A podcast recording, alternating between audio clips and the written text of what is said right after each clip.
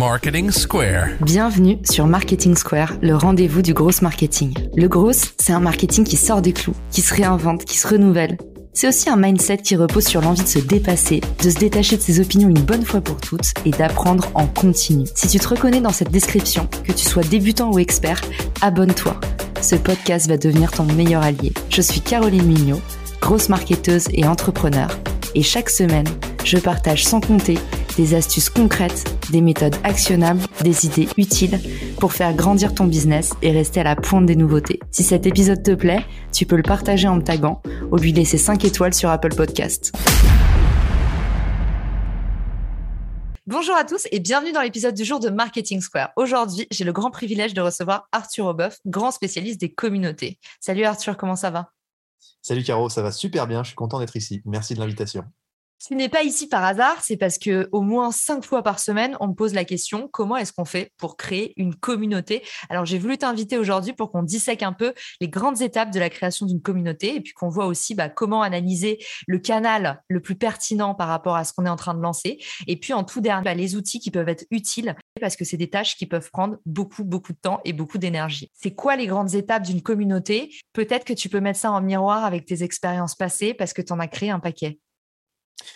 Ouais, bah avec plaisir. Alors, je vais essayer modestement de donner quelques conseils. En tout cas, moi, ce que j'ai pu en voir dans euh, le passé et encore aujourd'hui, c'est qu'une communauté, déjà et avant tout, c'est pas euh, des codes promo, euh, c'est pas des des ads qu'on va payer, c'est vraiment des choses humaines à la base. Donc moi, mes trois étapes clairement pour créer une communauté, c'est un, le why, donc la croyance commune partagée par la communauté. Deux, le contenu qui est clairement au centre et il faut le travailler d'une certaine manière. Il y a pas mal de choses dont on parlera, mais qui me semblent vraiment, vraiment cruciales. Et trois, le fait de travailler à créer une communauté d'ambassadeurs, pas de followers. voilà, c'est pour moi les trois étapes principales et on pourra les disséquer avec plaisir. Parce que la grande chance qu'on a aujourd'hui, c'est que toi, en fait, t'es pas, tu fais pas partie des théoriciens. Tu as vraiment été sur le terrain, tu t'es cassé les dents parfois, tu es parti de rien plusieurs fois. Ouais, bah, on peut dire que je me suis pas mal cassé les dents aujourd'hui. On, me prend un peu pour Dracula, euh, tellement j'ai les dents pétées. C'est la pire blague que j'ai jamais sortie. donc, moi, j'ai commencé effectivement il y a 10 ans maintenant dans les communautés, donc en 2011, euh, à l'époque où Facebook cartonnait, et j'ai commencé à créer des communautés de zéro euh, sur cette plateforme. La première communauté que j'ai créée permettait aux gens de raconter leurs pires anecdotes sexuelles de manière anonyme. Ça a été un gros carton, plusieurs millions d'abonnés. Et puis ensuite, j'ai créé plein d'autres communautés comme ça sur les réseaux sociaux. Donc, j'avais une douzaine de millions d'abonnés sur l'ensemble de mes communautés dans des verticales humour, culture générale, dans la musique aussi, etc. Et puis après, ben, j'ai continué dans les apps mobiles où pareil, il fallait créer des communautés. Euh, j'ai géré un réseau social qui s'appelait Thriller, donc je gérais l'Europe. C'était hyper passionnant parce que j'ai vu de l'autre côté euh, du miroir justement euh, comment ça fonctionne, comment on fait grandir un réseau social en créant des influenceurs, comment fonctionnent les algorithmes, etc. Et puis aujourd'hui, bah, je continue puisqu'on crée euh, la communauté Time for the Planet, qui est une communauté active pour le coup, mais ça fonctionne aussi très bien sur les réseaux sociaux. Et on grandit notamment grâce à LinkedIn, et on en parlera, euh, pour lutter contre le dérèglement climatique à grande échelle en utilisant l'entrepreneuriat et l'intelligence collective. En tout cas, Arthur, tu fais vraiment pas tes 65 ans. Ben, je sais, mais les, dents de Dracula, me, quand même, souvent les gens hésitent jusqu'à ce que je souris. Et puis quand je souris, ben là, ça. C'est une question que j'ai tout le temps également comment est-ce qu'on identifie le canal clé euh, Quand je dis canal, bah, c'est souvent le réseau social clé pour activer? Qu'est-ce qui marche bien aujourd'hui pour euh, faire monter la sauce? Euh, Je te donne des exemples. Est-ce que c'est un Discord? Est-ce que c'est Circle? Est-ce que c'est encore les bons vieux groupes Facebook? Quels sont les outils, toi, que tu préconises? Alors, pour identifier le canal clé, je pense qu'en se rendant à Amsterdam ou à Venise, on peut vraiment trouver des solutions. Et après, sur les réseaux sociaux, en vrai, euh, je pense qu'il faut faire de l'essai-erreur tout le temps. Moi, pour moi, une communauté et une marque, de manière générale, c'est de l'essai-erreur à très haute fréquence. Et en fait, l'intérêt des réseaux sociaux, c'est que l'échec ne se voit pas. Ça, c'est miraculeux, c'est absolument génial. Donc, on peut tester plein, plein de choses et pas avoir honte de tester parce que si ça marche pas, c'est pas grave, on supprime. Donc, nous, on le fait encore aujourd'hui et je l'ai toujours fait on essaye tout le temps, on itère tout le temps sur tous les réseaux, on essaye différents types de contenus. Euh, chez Time for the Planet, on est passé par un million de types de contenus différents avant de voir ce qui fonctionnait. Et quand ça fonctionne, on capitalise dessus. Mais les réseaux sociaux, ça vit, ça change. Et dans tous les cas, il faut continuer d'itérer et d'essayer des choses parce que ça changera. Et il n'y a pas de recette qui dure. En fait, il faut tout le temps être en train de se réinventer. Alors, tu dis un truc très vrai, tu dis l'échec ne se, voit pas, et en même temps, il y a une autre euh, vérité qu'on connaît tous, qui est le moindre faux pas peut être fortement préjudiciable. Alors, mmh. du coup, est-ce que euh, tu as des erreurs à éviter pour euh, tous ceux qui nous écoutent? Parce que ça arrive très très vite de faire aussi une bêtise sur les réseaux sociaux ou ce type de format hyper spontané. Ouais, alors le vrai truc, c'est qu'il faut faire attention à pas être clivant de la mauvaise manière. Euh, si vous avez une croyance très claire, un why très fort qui est incarné par vos messages et que ces messages-là sont clivants, mais qu'il y a une communauté qui se retrouve dedans, aucun problème. Si vous essayez d'être clivant pour surfer, parce que être clivant sur les réseaux sociaux, c'est ce qui fonctionne, ça crée du débat, donc des interactions, donc de l'engagement, et donc euh, forcément ça fait un peu de vue si vous le faites de la mauvaise manière, c'est clair que c'est quitte ou double. Ça peut être hyper dangereux. Donc, c'est clair qu'il vaut mieux éviter d'aller dans le clivant juste pour aller dans le clivant. Il vaut mieux chercher à tester, à itérer avec des typologies de contenu différentes, mais sans se dire euh, essayons de rentrer dans le tas pour, pour sortir du lot. Après, ça peut être une stratégie et pourquoi pas, mais il y a plus de risques de bad buzz, en effet. Très clair. Et pour reboucler, je dirais aussi l'avantage d'avoir une communauté, c'est que dans ces moments-là, quand vous faites un faux pas, vous allez avoir des haters, mais il y a aussi les brand ambassadeurs que tu mentionnais précédemment. Et en fait, eux sont bah, des, puissants, des puissants boucliers de protection dans ces cas-là. Et un petit peu, bah, justement, encore une fois, tes meilleurs sauveteurs. Vous, chez Time, vous avez très bien réussi en fait à onboarder des gens, à les emmener avec vous. Alors, c'est quoi un peu les mécaniques clés pour passer justement de manager à leader? Ouais, alors vraiment, le, vrai truc, c'est le why. Hein. Enfin, on en parle souvent et je renvoie les gens à Simon Sinek, qui est assez passionnant là-dedans avec son Golden Cycle, tu sais, le what, how, mmh. why. Et donc, le why, c'est vraiment quelle est la croyance commune qui nous rassemble, quel est ce qui porte cette communauté, parce que tu n'auras jamais des gens qui auront 100% de, connivence. Par contre, euh, trouver un why très puissant, l'exprimer souvent, c'est ça qui va créer nativement une communauté. Et donc, il faut absolument travailler sur ce why. La sémantique est super importante. Faut pas du tout négliger les mots. C'est ça qui fait la différence vraiment pour créer une belle communauté parce que chaque mot renvoie à un imaginaire collectif. Et si tu arrives à trouver les bons mots qui renvoient un maximum de personnes à cet imaginaire, à cette croyance, ça peut fonctionner. Nous, notre croyance, elle est assez simple. C'est que l'écologie doit se marier avec l'économie tous les gens qui partagent cette vision-là du monde, ils ont envie de s'intéresser à Time for the Planet, ils ont envie de voir comment est-ce qu'on solutionne ça, et quand ils comprennent ce qu'on fait, bah, ils appartiennent à la communauté. Et donc tout commence, c'est pour ça que je disais que c'est pas des codes promo, c'est pas des hacks, c'est pas des ads au début une communauté, c'est avant tout des humains. Et donc il faut de l'empathie, il faut une direction commune, il faut une mission commune. Et ça c'est un gros gros job de l'exprimer clairement, de faire des contenus qui permettent aux gens de se reconnaître dans cette mission, dans cette mission et de créer la croyance. Et quand la croyance est forte et qu'elle est là et que les gens se sentent en communauté, Ensuite, tu utilises les outils digitaux parce que ça va démultiplier la puissance de ça. Mais ça commence vraiment par des choses réelles, par de la vraie empathie. Et donc, pour parler du bouclier des haters dont tu parles un peu aussi, euh, c'est même pas le bouclier des haters, c'est plus essayer de comprendre les gens. Et donc, nous, les haters, on les appelle au téléphone et on prend du temps avec eux. Même Nico, là, mon associé, il a invité plusieurs haters au restaurant. Il leur a payé le restaurant. Mais en fait, c'est super important parce que il y a un truc qu'on voit pas sur les réseaux sociaux, c'est qu'un commentaire, euh, tu peux choisir de ne pas y répondre un commentaire de haters. Mais en fait, si ton post fait 100 000 vues, ce commentaire, il a 10 000 vues. Il y a 10 000 personnes qui vont potentiellement être influencées par cette personne. Si tu désamorces les haters un par un en leur expliquant et en leur faisant comprendre ce que tu fais, parce que souvent, c'est juste des quiproquos avec les réseaux sociaux, bah, en fait, c'est hyper efficace. Et en plus, euh, si tu arrives à avoir une communauté de gens avec qui tu es vraiment empathique, tu es bienveillant, tu prends du temps, tu réagis à leurs commentaires, tu prends le temps de leur répondre, tu leur montres qu'ils comptent pour toi, bah là, tu vas créer une vraie communauté. Donc, avant tout, il faut interagir. Et c'est aussi pour ça que le démarrage est crucial, parce qu'au début, tu as une petite communauté, donc tu peux avoir facilement beaucoup d'engagement en t'impliquant avec les gens, en y passant du temps. Et comme tu auras beaucoup d'engagement au prorata de la visibilité que t'a donné le réseau social en question, eh ben, il va considérer que tu fais du super contenu, et donc tu auras de plus en plus de visibilité parce que tu hackes un peu les mécaniques des algorithmes. Donc le début est crucial et l'empathie est cruciale. C'est marrant, ça me rappelle un truc que tu me dis souvent et que je te pique en permanence. Tu m'as dit ça quand j'ai, au tout début, quand j'ai lancé Richmaker, tu m'as dit il vaut mieux 100 personnes qui t'aiment vraiment que 1000 qui t'aiment un petit peu. Paul Graham de Y Combinator hein, qui dit ça à la base. Et euh, du coup, c'est une citation de lui qui dit pas tout à fait ça, mais c'est grosso modo son idée. Donc, je euh, je tiens pas à, me l'approprier quand même, ça serait un peu malhonnête. Mais clairement, c'est ça l'idée. Oui, euh, je suis assez convaincu qu'une communauté, ça commence par vraiment créer un noyau dur hyper hyper convaincu qui vont être tes ambassadeurs demain et qui vont te permettre de faire un gros truc pas avoir un million d'abonnés euh, si c'est toi qui dois euh, adresser ces un million de personnes. Par contre, si tu as créé une communauté bienveillante qui parle de toi, là, ça fonctionne. Et encore une fois, et, moi, j'aime bien vraiment rappeler les bases là-dessus, c'est avant tout du bouche à oreille qui te fait connaître. Donc, le vrai bouche à oreille des gens euh, physiquement en face l'un de l'autre qui vont se parler de toi.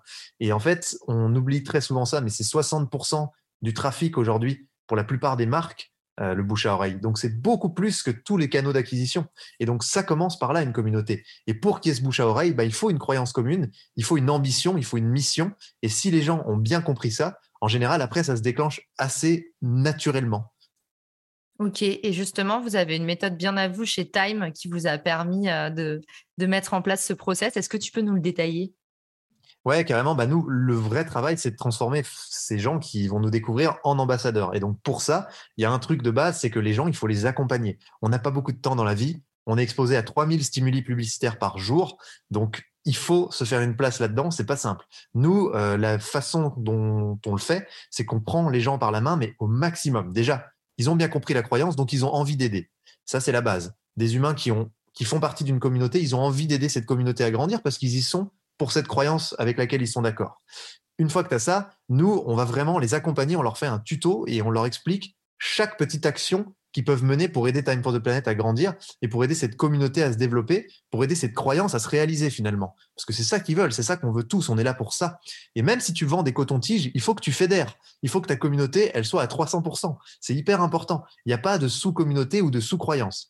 Et nous, euh, on fait des looms, donc sais, le petit outil qui te permet d'avoir une, ta vue, ta, ta tête en bas pour faire des smiles et en même temps montrer ton écran on fait des looms pour tout et on accompagne les gens dans toutes ces actions. Par exemple, on leur propose de poster des choses sur les réseaux sociaux, notre vidéo, le petit I join qui explique qu'ils ont rejoint l'aventure. Eh ben, tu pourrais te dire, oui, bon, bah, ça va, je leur dis juste poste sur les réseaux sociaux. Mais non, moi, je leur montre exactement comment on fait pour poster, parce qu'il y a plein de gens qui savent pas faire, en fait. Il y a que 1% des gens qui postent, tu le sais. Donc, je leur montre comment ça se passe, comment ils téléchargent l'image, où l'image a été stockée sur leur ordinateur, comment ils vont la chercher. Je leur prépare une description, je leur prémâche tout. Il faut qu'ils aient zéro effort à faire pour être des ambassadeurs. Les gens ont envie d'aider, mais il faut pas que ça soit dur. Si c'est dur, c'est mort. Et donc, le plus on peut leur mâcher le travail, le mieux c'est. Et ensuite, régulièrement, on leur demande de l'aide parce qu'ils savent que c'est facile et qu'on se met en quatre pour que ça soit facile. Et en plus, ils ont envie d'aider. Ils se sentent bien à aider. Les gens aiment aider. Les gens sont bien. Les gens sont des bonnes personnes. voilà hyper clair, merci. Et, en plus, ça a donné des, clairement des résultats. Peut-être tu peux communiquer un petit peu dessus, mais vous avez grossi vitesse grand V. Ouais, alors on a eu grossi plus vite avec d'autres communautés, mais là c'est vraiment très très quali ce qu'on fait avec Time for the Planet. Justement, on fait pas de marketing, c'est que du bouche à oreille, donc il n'y a pas un euro de dépense pour grandir. Aujourd'hui, on est 115 000 sur LinkedIn, on a 30 000 associés actionnaires en un an et demi, et tu vois maintenant on prend quelques dizaines de milliers par mois d'abonnés sur LinkedIn, donc il y a une bonne traction. Et c'est parce que on a travaillé les 100 premières personnes et qu'on leur a vraiment fait comprendre ce qu'on faisait et que chaque fois on a pris du temps pour répondre aux gens. On a en fait, on a juste fait les bases de ce qui est important pour les humains, c'est-à-dire communiquer, accorder de l'attention aux gens, les remercier quand ils nous aident en les prenant en exemple, en publiant leurs témoignages, en montrant que, en fait, on fait tout ça pour que cette communauté, elle vive et que cette communauté, elle sert des intérêts communs et collectifs. Et je pense que c'est hyper important de travailler ça avant tous les hacks, tous les tools. Et après, on a utilisé les hacks et les tools, évidemment. Donc, euh, nous, typiquement, notre plus gros hack, c'est qu'on a demandé aux gens de devenir actionnaires. Euh, donc, employés, en gros, c'est la, la feature LinkedIn qui les met comme employés. Et ça nous permet de notifier tous nos employés. Donc, on a 7000 employés aujourd'hui sur LinkedIn euh, quand on sort un contenu. Donc, c'est hyper puissant pour sortir un peu la tête de l'eau par rapport aux autres et se faire voir tout de suite avec la page. Et pareil, on a vraiment pris du temps pour former des petites équipes d'associés qui ont envie d'aider et d'agir euh, à participer, à répondre aux commentaires sur les réseaux sociaux avec la page Time for the Planet notamment, parce qu'il y a plein, plein d'interactions, donc on est obligé de, de, se répartir les rôles et les tâches. Mais en fait, ça nous aide à être très actifs et à montrer aux gens qu'on bah, accorde de l'intérêt et de l'attention à ce qu'eux, ils commentent euh, autant qu'ils passent. Et on le fait vraiment, ça nous prend un temps de taré aussi, donc faut pas mentir aux gens. Une communauté, c'est du temps, et une communauté, une communauté c'est toujours exponentiel. C'est toujours un travail très, très assidu au démarrage, et ensuite ça prend, et il faut être encore présent quand ça prend, ça va pas se faire tout seul. quoi. Quel est le meilleur conseil qu'on t'a donné pour créer une communauté ou une ressource peut-être que tu aurais à nous partager, mais un truc qui a été un peu euh, game changer pour toi? Le meilleur conseil, franchement, ça a été euh, soit empathique. Parce que c'est ça, en fait. C'est comprendre les gens. Euh, en fait, c'est le meilleur truc que j'ai lu là-dessus, qui a changé ma vie, et ça paraît complètement ridicule dans ce contexte, mais je vais quand même le dire, c'est le CEO de Tinder qui se faisait clasher au démarrage de son aventure, au tout début, donc quand moi je commençais aussi. Et en fait, euh, les gens lui disaient mais c'est n'importe quoi, euh, c'est vraiment dégueulasse ce truc, on fait droite-gauche sur des gens, c'est des gens, tu vois, genre, et donc les, gens lui reprochaient tout ça à l'époque. Il hein. faut quand même se rappeler qu'au début c'est complètement weird, genre un truc où tu fais droite-gauche sur des vrais gens. Et en fait, lui, il avait dit, mais en fait, pas du tout. Moi, j'ai travaillé un million d'applis de rencontres et il n'y a que celle-là qui marche parce que c'est la seule qui imite la vraie vie. Et le gars, il dit, mais n'importe quoi, mais qu'est-ce que vous me dites? Et en fait, il dit, si, si, ça imite complètement la vraie vie puisque quand vous voyez quelqu'un, la première chose que vous regardez, c'est son physique. Donc, c'est le premier critère. Ensuite, vous regardez si vous avez des intérêts en commun, comment cette personne est habillée, est-ce qu'elle porte un livre que j'ai lu, ou enfin des trucs voilà qui te permettent de reconnaître, euh, voilà. Et ensuite, vous en venez à la discussion. C'est ça les étapes de la vraie vie. Et donc lui, sa conclusion, après des années dans le digital, c'était le digital qui marche, c'est celui qui imite la vraie vie. C'est pas un truc nouveau le digital, c'est juste la vraie vie digitalisée. Et ça, c'est extrêmement important dans les communautés parce qu'il ne faut pas penser que ça va fonctionner autrement que dans la vraie vie. Les gens, ils ont besoin de relations, ils ont besoin de se rencontrer, ils ont besoin de se parler. Et toutes ces mécaniques communautaires qu'on voit dans la vraie vie, bah, il faut les reprendre sur les réseaux sociaux. Il n'y a pas d'impasse. On ne peut pas faire autrement. Et ça, je crois que c'est vraiment important. C'est ce qui fait que ça marche à la fin. C'est un peu théorique, mais en fait, concrètement, c'est juste prendre le temps de répondre aux gens, prendre le temps de leur écrire des messages, parfois de les appeler quand on sent qu'ils ont besoin. Euh, parce que chaque jour, si vous avez deux personnes qui se disent que c'est vachement bien et que vous êtes vraiment impliqués, bah, au bout de deux ans, vous avez 3, 4, 5 000 personnes qui sont à 3 000% pour vous et qui ont compris ce que vous faites et qui ont envie de vous aider. Et du coup, euh, en plus de tout ce love, il y a quand même quelques métriques un peu plus marketing pour, euh, pour pouvoir apprécier son début de communauté. Donc déjà, il y a l'engagement, l'engagement que tu génères, donc les interactions, la façon dont les gens réagissent euh, mmh. à, ton, à ton discours, à ton message. Ensuite, il y a tout ce qu'on appelle l'UGC, User Generated Content. Donc ça, vous en avez eu beaucoup aussi et on a bien compris le hack de l'encourager. En fait, euh, Arthur disait simplifier au maximum et montrer en fait tout le parcours de ce qu'on doit faire, ne serait-ce que pour faire un post sur LinkedIn.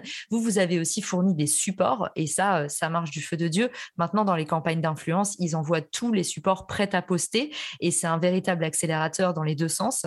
Et puis, bah, la dernière étape dont on a peut-être un petit peu moins parlé, et pour être sincère, je ne sais même pas si vous l'encouragez ou si vous en faites vraiment chez Time for the Planet, mais c'est la cooptation. C'est-à-dire, c'est le moment, euh, pour moi, c'est le Graal euh, de la naissance d'une communauté. C'est le moment où, en fait, euh, les membres deviennent des ambassadeurs autonomes et finalement font un peu le travail à ta place. Et c'est le moment où tu automatises aussi ta croissance. Comment est-ce que ça se passe chez Time? Est-ce que tu l'as encouragé? Ça se fait naturellement? Dis-nous tout. En fait, alors juste pour rebondir sur ce que tu disais avant, parce que c'est important et ça va faire le lien, il y a quand même un truc qui est hyper important, c'est les contenus. Donc, est-ce que rendez vos contenus partageables, en fait, déjà de base, parce que sinon, vous allez avoir du mal à coopter. Hein. Euh, et les contenus, c'est le centre de tout. Une fois que vous avez une communauté qui partage un why très fort, qui a une croyance commune, qui voit que vous interagissez, qui sent qu'il y a une vie dans cette communauté, qui a de l'empathie, ben, elle va se baser sur les contenus. C'est ça qui va la faire grandir. Parce qu'en fait, elle est demandeuse de contenu pour pouvoir diffuser le message faire grandir la communauté. Et moi, j'ai remarqué des trucs complètement dingues euh, dans les communautés que j'ai créées. Le premier truc vraiment principal, je pense, c'est qu'on est névrosé. Voilà, les humains sont des gros névrosés, je suis désolé de vous le dire. On taille nos haies en forme géométrique, on a des voitures géométriques, on est des gros tarés. Et j'ai carrément regardé des études euh, qui montrent que c'est au moment où on a évolué très très vite, notre cerveau est passé de la taille d'une mandarine au cerveau actuel, qu'on a dû développer cette névrose, ce truc qui est un biais, qui est une folie, pour justement ne pas euh, tomber dans la folie dans cette évolution de l'homme. Donc on s'égare, mais regardez ça ça vous intéresse, c'est assez incroyable. Et donc ce que ça veut dire, c'est qu'aujourd'hui les humains, ils vont trouver beau un truc qui est parfaitement géométrique, de manière l'inverse de la nature, c'est-à-dire l'inverse de l'organique. Je pense que Steve Jobs et les mecs comme ça l'ont bien montré, mais en gros, quand vous faites un contenu, il faut qu'il soit nickel. Il faut que ça soit un truc de psychopathe si vous voulez vraiment avoir de l'engagement. Et l'exemple que j'ai moi là-dedans, j'avais une communauté qui cartonnait où on écrivait des petites anecdotes sur des petits cartons sur les réseaux sociaux. Et en fait, avant, je respectais la syntaxe. Donc, euh, je passais à la ligne quand euh, c'était après une virgule. Je faisais en sorte que la syntaxe soit correcte mais ça me faisait pas des textes super beaux. Ils étaient écrits de manière un peu dégueulasse. Euh, voilà, les lignes n'étaient pas de la même longueur, etc. Un jour, je me suis dit, je vais faire un test, je vais faire des textes qui sont parfaitement alignés, lignes de la même longueur, des paragraphes nickel, et le visu doit être super beau de loin quand tu scrolles ton feed. Il doit y avoir des marches sur les côtés, ça doit être parfait. Et en fait, j'ai augmenté de 40% mon engagement du jour au lendemain. Donc, on parlait d'un engagement de plusieurs dizaines de milliers de likes par poste. Et en fait, ça a augmenté de 40%. Donc, c'était juste drastique et ça a tout changé. Et à partir de ce jour-là, je me suis rendu compte qu'il fallait être un psychopathe quand on crée du contenu parce que ça doit être parfaitement géométrique si on veut que les gens se sentent bien, confortables avec votre contenu le relais et engage avec. Ça change énormément, énormément. Donc il faut des visuels hyper beaux, hyper épurés, euh, qui ne demandent aucun effort intellectuel pour s'arrêter dessus si vous voulez sortir du lot au milieu du fil d'actualité. Donc ça, c'est euh, le prérequis à la cooptation. Parce que derrière, si vous voulez qu'il y ait des gens qui portent votre message beaucoup plus loin, mais il faut qu'ils soient méga fiers des contenus. Il faut qu'ils aient tout le matos à leur disposition. Ils ont besoin d'une panoplie pour être capables d'agir et ils doivent pouvoir piocher dans cette panoplie. Donc nous, on l'a un peu fait. Euh, on leur met à disposition des conférences. Moi, j'ai créé des systèmes de tupperware euh, Time for the Planet. C'est-à-dire qu'en gros, je leur mets à dispo des conférences pour qu'ils aillent animer des conférences Time for the Planet où ils veulent avec leurs potes. Et il y a tout à dispo. Il y a tout, le truc. Ils ont ils peuvent pas dire de conneries en fait, ils suivent juste un déroulé que je leur ai mis à dispo. Je leur fais une conférence démo pour qu'ils la regardent, qu'ils soient à l'aise avec, et je leur fais même un petit jeu pour qu'ils puissent jouer aux questions-réponses à la fin sans dire de conneries. Et en fait, faut les accompagner, faut tout leur donner quoi. C'est super important. Trop bien. Bah, merci pour tous les conseils actionnables que tu nous as partagés, Arthur. Brillant, comme d'habitude. Commencez par euh, recéter un maximum, tester des choses, aller chercher les 100 premières personnes qui vous aiment. Et puis après, bah, suivez les bons conseils d'Arthur. Pour finir, Arthur, où est-ce qu'on peut t'envoyer des mots d'amour pour te dire merci pour l'épisode, c'était trop bien je vais essayer de pas faire une blague granuleuse et je vais dire sur mon LinkedIn, ça ira bien. Graveuse, pas granuleuse. Et voilà. Ah oui, mais grave, ça me permettait de faire une, une bourde de fin, c'est quand même intéressant. Merci Arthur d'avoir été avec nous et à très vite. Ciao. Si t'as écouté jusqu'ici, c'est certainement que cet épisode t'a plu. Ce podcast est rendu possible par Richmaker, le Tinder du B2B comme on l'appelle. C'est une plateforme que j'ai lancée et qui permet d'identifier des partenaires compatibles en fonction de ton business. En gros, Dis-moi quels sont tes objectifs marketing et je te dirai qui va t'aider à les dépasser au sein de ton écosystème. Pourquoi aller chercher ses clients un par un quand on peut placer sa croissance en pilote automatique? Mettre en commun ses ressources, décupler son impact, mutualiser ses coûts. Après 10 ans à travailler en marketing entre New York et Paris, je me suis rendu compte que la pub était devenue un réflexe tristement automatique. Pourquoi est-ce qu'on baserait notre croissance sur des modèles qui nous placent en compétition les uns contre les autres?